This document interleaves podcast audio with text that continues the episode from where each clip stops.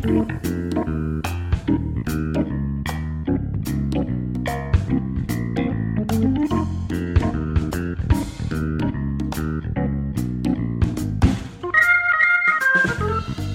ブネタワンタイムトークの時間です。皆さんこんばんは。パーソナリティの笹崎久美子です。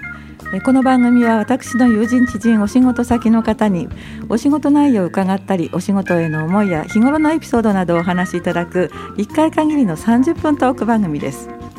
さて本日はこちらの方にお越しいただきました。こんばんは。宮城県多賀城市から参りましたエデューサポートオフィスというところの、え、代表しております川上純子と申します。今日はどうぞよろしくお願いいたします。はい川上さんよろしくお願いいたします、はい、えー、この番組の内容はブログ、ポッドキャスト、YouTube で順次配信していますのでもう一度お聞きになりたい方やエリア外の方は番組名ジョブネタワンタイムトークで検索してください。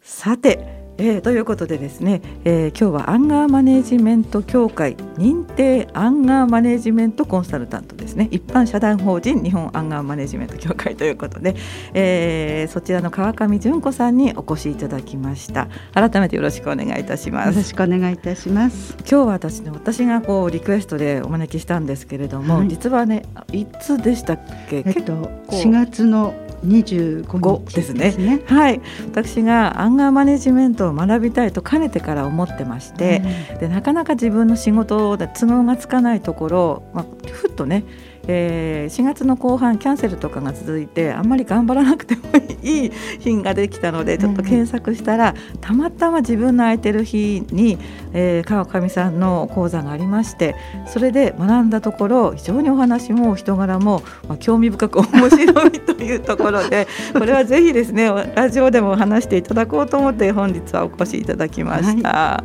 い、ありがとうございます、はいまず、まあ、アンガーマネジメント今ね非常に、えー、知ってる方も多いと思うんですけれどももしかしたら初めて、えー、耳にするという方もリスナーの中にはいらっしゃるかもしれません。簡単にですねアンガーマネジメントってどういうものかお話ししていただけますか？はい、えー、アンガーマネジメントは1970年代にアメリカで生まれているんですね。はい怒りの感情と上手に付き合うための心理トレーニングと言われています。トレーニングなんですか、えー、そうなんですよ。あのアンガーマネジメントっていうとなんか怒らなくなりますよねとか怒らない人になりますよねとかってね、はい、すごく言われるんですね。はい、でもあの、まあ、怒りの性質というかあの怒りにはすごく大事な役割があって、はい、もし怒りをこう我慢してたらどうなるかなってこう、ね、ちょっと想像していただくとそれはこう我慢することではなくって、はい、自分が怒りをこう感じた時に、はい、こうなんか相手を例えばあの暴言を吐いたりとか暴力を振るったりもしないであと自分でダメだなって思ったりもしないであと物に当たることって私たち時々あると思うんですね。ありますね。でそういったあの物にも当たらずに自分が怒ってる中身っていうか相手に対してこんな風にしてほしいとか気づいてほしいっていうことをこう、はい、やっぱりあの言葉で伝えられるようになると、とてもこう時間っていうか過ごしやすくなるというかね。うん、うん、あのですから怒らない人になるはもうと無理なんですね。怒りってやっぱりすごく役割があって、はい、あのまあ、人間にねとって大事な感情なんですね、はい、そしてなくすことってやっぱできないんですね。あそっか、うんうん、どうしてかっていうとあの大事にしているものを守る防衛感情と言いますけど、はい、あの大事にしているものをこう守る。あなんか自分のこう例えば自尊心だったりとか、はい、あるいは信念だったりとか、はい、あるいは命だったりとかね、はい、なんかこう大事にしてるものがこうあの脅かされそうになった時にこう怒りっていう感情を、が湧いてくるっていうかあの生まれてくるんですね。でだからといってその時にこうあのよく私たちって、はい、あのなんだよとかね あのな こう相手をこう攻撃するような言い方をしてしまうんですけど、はい、そうではなくってやっぱりあの怒る必要があることは上手に怒る、うん、うん、さっき申し上げましたように人を傷つけない自分も傷つけない、はい、物も壊さないで、はい、やっぱりいやこのことはこう気づいてほしいとかね、はい、うんあの直してほしいよとかっていうことをやっぱり伝えられたらすごくいいと思うんですよね。うん、そこがなんか私たちあのうまくできなくて、はい、やっぱり相手とこうなんか対峙してしまってちょっとこうやり込めてしまったりなんてことをしがちだと思うんですね。はい、えーあのですからこうアンガーマネジメントを学ぶと、まあ、怒りのこう仕組みだとか性質だとかが分かって、はい、そしてこう上手に相手に伝えられるようになるっていうことなんですね。ですからこれは怒る必要があるからこう上手に怒る。はい、でも私たちって意外とねあの怒る必要がないことまで起こってしまうことがあるので。しかもくだらないこととか。そうそうなんかこれは許せないとかね、はい、うん、あのそういったことあの無駄な怒りをしないっていうか、はい、怒る必要がないんであれば、まあ、怒らないようになるっていうことなので、はい、その辺のこう線引きですね、うんうんうん、が自分の力でできるようになる、はい、これが私たちが目指しているところなんですね。うん。私あの講座をね、えー、受けてみてねあのちょっとびっくりしたのは怒らないことがいいことではなく、うん、決して怒り怒りっていうものをマイナスに扱ってないですよね。えー、そうなんです、うん、受講する前はそのイメージはなかったんですよ。うん、どうやって自分のね感情を抑えるかとかね、コントロールするかだけだったんですけどやっぱりすごく印象に残っているのは上手に怒ると、怒るべき時は怒ると、うん、その一言があ怒っていいんだと。ただし攻撃をしたりとかその何でしょうね。えー、後悔しない怒りって、うん、先生おっしゃったですよね。ね。はい、はい、あれが非常にね。今なんか急に 思い出 思い出したんですけれども、えー、それがとても印象的だったと思います。はい。私たちってあの怒って後悔することってどうでしょうか、久美子さんは？怒って後悔しちゃったよっていうのはありますか？そう。最近はあんまりないんですけれども、この言い方じゃない言い方が良かったなと思うことはありますよね。そうですよね、はい、言ってしまった後であなんか言っちゃったなとか言い過ぎちゃったなっていうね、はい、後悔ってあると思うんですね。そうですね、はい、でもう一つは実は怒らないことで後悔してることも実はあってどうでしょう？子育ての時とか。そうですね、えー、うん。なんだかその怒らなくていい時に怒って、うん、怒らなくければいけない時に叱れないっていうか、うんうんうんうん、そういう思いはやっぱりありましたよ。えー、はい、そうですよね、うん、あの時言っておけばよかったなこれが起こらなくて後悔なんですね。うんうんうん、ですから私たちは怒っても後悔し怒らなくても後悔しているってことをもう絶えずこう繰り返しているので、はい、なんかこう怒りに振り回されてるような、うん、そんなこうあの印象というか、はい、イメージがあると思うんですね。はい、アンガーマネジメントはそこのところがいやいやこれはあの今言っておかなきゃいけない、ね。あの子どもにとってもそれからお仕事をしている中でもやっぱり部下とかね、はい。はい、にきちんと指導しなきゃいけない場面ってありますよね。うんうん、ありますね。その時に、はい、あの相手をこう人格を攻撃したりとか、はい、ね、能力なっちゃうんですよねなんかね。能力を否定したりとか、はいはい、なんかそういう起こり方でなく、なんですね、そこがすごく大事ですね。うんそうすごくやっぱり最初に思ってたのとちょっと違ったりとか、えー、あとちょっとあのこれってどうなんだろうって個人的に思う疑問も、まあ、解決ができてすごく良かったんです。えー、で川上さんはそれを教えていらっしゃるのが、まあ、お仕事ということですか？そうですね、はい。えっと、私は実はあの長く教員をやっておりまして、はい全部で36年間。すごい長いですね、えー、一筋です、ね、そうなんです、うんうん、で一筋といっても実は私ちょっと変わった経歴であ、はい、あの大学三重教育大学なんですが、はい、そこを卒業して最初幼稚園の教員になったんですね、うんはい、あの当時あの幼稚園教員養成課程っていうのがあってありました、えーはい、そこを卒業し、あの私立の幼稚園にえー、4年間勤務したんですね。はいえー、でその後あのやっぱり長くあの働きたいなと思って5年目にあの1回大学に戻ってその時に採用試験を受けて、はい、ですから新卒から数えると6年目に小学校の教員になったんです、ね、学び直したっていうことですか？そうですね、はい、あの、えっ、ー、と教員採用試験が7月だったので、はい、本当に 3か月ぐらい。なんかねじり鉢巻きで。もうすごいあの、やっぱりね5年、えー、4年は4年ちょっとですかね空白があったので。社会人になってからの何かのじ、えー受験って大変だと思いますよ。そうですね、うん、もう必死でしたね。すごいですね。うん、でそこでまああの一度で一度でっていうか当時もすごく難しくって教員採用試験は。はい、で本当に5年6年って講師をされている方たちと同じ教室なんだったんですね。ですごく難しいよって。うん一回は無理って言われたんですね。はい、でも本当にありがたいことに一度で受かってしまそれはねそれはね多分ねちょっとお出来になったという優秀だったと思います。ことないです。はい。えそれであの最初にあの丸森のあのヒッポ小学校というところにはいはいねこの前ちょっとね、ね、丸森に行ってきたのでね、えー、そうなんです。なんかフェイスブックをねあの、はい、拝見してびっくりしました。とて盛り上がったんですよ、ね、そうなんです。ありがとうございます。そこを振り出しにまああの勤務をして、まあ、あの私実はあの多賀城市内にすごく長く26年間勤務していたんですね、はい、あの3つの学校で26年間勤務して最後あの山の小学校というところで、はい、え退職をしました。はい、で、えっと、自分が、まあ、あの退職するっていうのがもうこう目前に見えてきた時に、はい、なんか。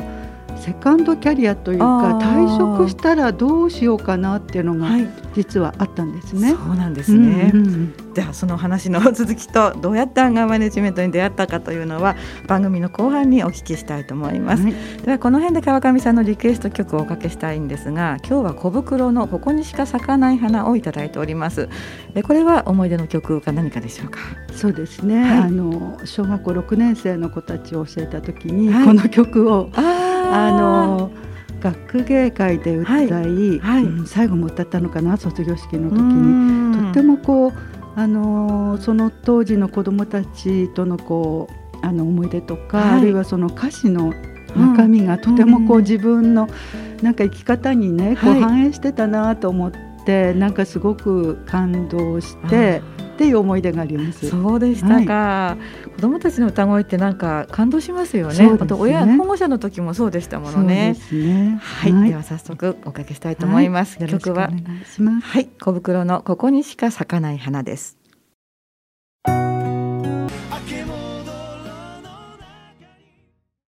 はい、お送りした曲は小袋のここにしか咲かない花でした。本日は一般社団法人日本アンガーマネジメント協会認定アンガーマネジメントコンサルタントの川上純子さんにお話を伺っております。後半もよろしくお願いいたします、はい、よろしくお願いします。さて後半はですねやっぱりあの、アンガーマネジメントとの出会いを私お聞きしたいんですけれどもやはり何かきっかけがあったんでしょうか？そうですね。ちょうどあの大人にアンガーマネジメントを教えるっていう講座が仙台であるっていうのが分かって、はい、えーと、それを受けに行ったのが2014年の10月だったんですね。あえー、その前にご存知だったんですか？私ねほとんど知らなくて。そうなんですか。いきなり受けに行ったという。いきなりはい、はい、何か本かなんかでこういうものがあるよって分かったんですか？え、あ誰かが教えてくださったってそういえば。なんかタウン誌みたいなのに、はい、あの載ってるのをちょっと私の妹が見つけて、はい、で一緒に受けに行ったというのがありますね。お二人で行ったんですか？ええ、そうなんです。か。で、そこがスタートだったんですが実はちょっとやっぱり私自身がすごく 年を重ねるにつれてちょっと怒りっぽい先生になって 本当ですか、ねはい、あとやっぱりちょっとクラスでのそのいろいろなこう怒りの事例もだんだん増えてきていたので、どうしようと思って困ってたんですね実は。そういう背景があるんですね。えー、そうなんです、はい、でそこで、えーと、受けて、はい、あなんかすごくわかるって思ったんですね。でこれをやっぱりしっかり勉強しようと思って在職中にですね、はい、4つぐらい資格を取ったんですね。えそのアンガーマネジメントだけで4つっていうことですか？そうですそうです。そうなんですか。えー、はい。で勉強してえっと2015年度に、はい、えっと4年生の子どもたち持ってたんですが、はい、えっとその年にやっぱりあのなんだろう私アンガーマネジメントを日本中に広めたいってすごく使命感を感じて。すごい、えー、そうなんですね、えー、はい。それであの1年早く退職をいたしました。えーで2016年の4月にこの小さなあの事業なんですが、はい、エドサポートオフィスというところを始めたんですね。じゃあ1年前に退職されて、えー、でまあ独立っていうか起業されたということなんですね。えー、そうなんですね。今思うとあられちょっと準備が足りなかったななんて思うんですが、勢いですよやっぱり。ですね。はい、なんか本当にあ伝えたいっていう思いがすごく強かったんですね。それで2016年からあの多賀城市のあの下馬駅ってありますね、はい、そこであのセミナー室を借りて、お部屋を借りてですね、そこに、えー、日本ご紹介いただきました、えっと、教会の、はい、えっと、指定の講座っていうのがあるんですね。久美子さんがお受けいただいたのはパワハラですね、はい、あとはトレーニング。講座というね、はい、あの両方ともすごくいい講座なんですが、それをあのいろいろな講座ですで大体6つか7つぐらいですかね。あの講座を開くようになりまして。はいはいであの今に至るという感じですね。やっぱり学べる場所が固定的にあるっていうのはとても嬉しいことですよね。えー、そうなんですね。うん、あのちょうど下馬の駅の本当歩いて2分のところなので、はいはい、あのなんて言うんでしょうね。ああそこに行くとこの先生がいるって、うんうん、なんかそういう存在になりたいなって思ったんですね。はい、えー、そうですか。えー遠くから学びに来る方もいらっしゃると伺ったんですけれども、そうなんです。私あの本当にびっくりするんですけど、はい、えっと、青森の弘前市とか。はい、でそこが一番北なんですね。そして東はあの岩手の陸前高田市。こっち側こっち側、えー、太平洋側ね。はい、はい、そして西は、はい、えっ、ー、と山形の鶴岡市ですね。遠いですよね。遠いですね、あとね福島のいわき市からもおいでになりましたね、そうですか、えー、あとねあの個人的にこう私の話を聞きたいというので大阪からあの同じ勉強してる方がぜひ会いたいっておっしゃってくださってわざわざね、飛行機でおいでになった方もおいでになりますね。それはあの一緒に学んだ仲間の方、えー、ということですか？そうなんです。うん、あでもあのお話とっても魅力があると思います。私も聞きたいので今日来ていただいてるんですけれども。ありがとうございます。はい、えー、であとあのちょっとまあ特例というかあの、はい、カナダから仙台にのご実家に帰国されている方。仙台にたまたま、たまたまですね。はい。でその方がご主人にアンガーマネジメントの講座を受けてきなさいって言われたんですって。うん。それで。えっと、2つ講座を受けになられて、はい、やっぱりあのすごくあの納得されて帰られてっていう方もいらっしゃいますね。ですから多分あの私が教員だけの時代に本当に全く出会わなかった、はい、本当にさまざまな職業の方、うんうん、それからいろんな悩みを抱えている方と出会って、はい、漫画マネジメントを伝えられているっていうことが今私の中心ですね。川上さんはこうどんな内面の変化があったんですか？そうですね。あのやっぱりねあんまりこうくよくよしなくなったというかね私すごくこう神経質だったのでそうなんだ、えー、割とこう怒りを引きずるタイプ。なんか あの子供ちっちゃい時こうだったよねとかね。ちょっとね。10年前20年前みたいな、飛ぶんですね、えー、家事に対してねちょっとね、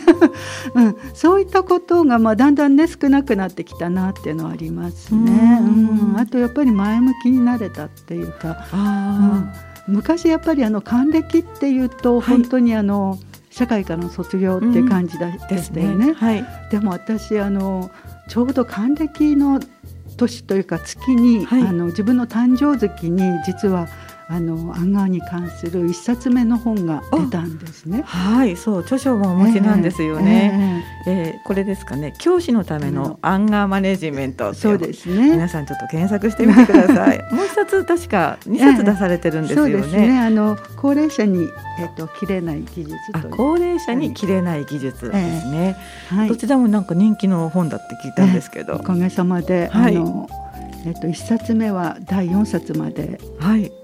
増刷がね、えー、すごいですね。で本当にあのロングセラーになっているようで、あのこちらはあの本当に出版にあたっては教会のこ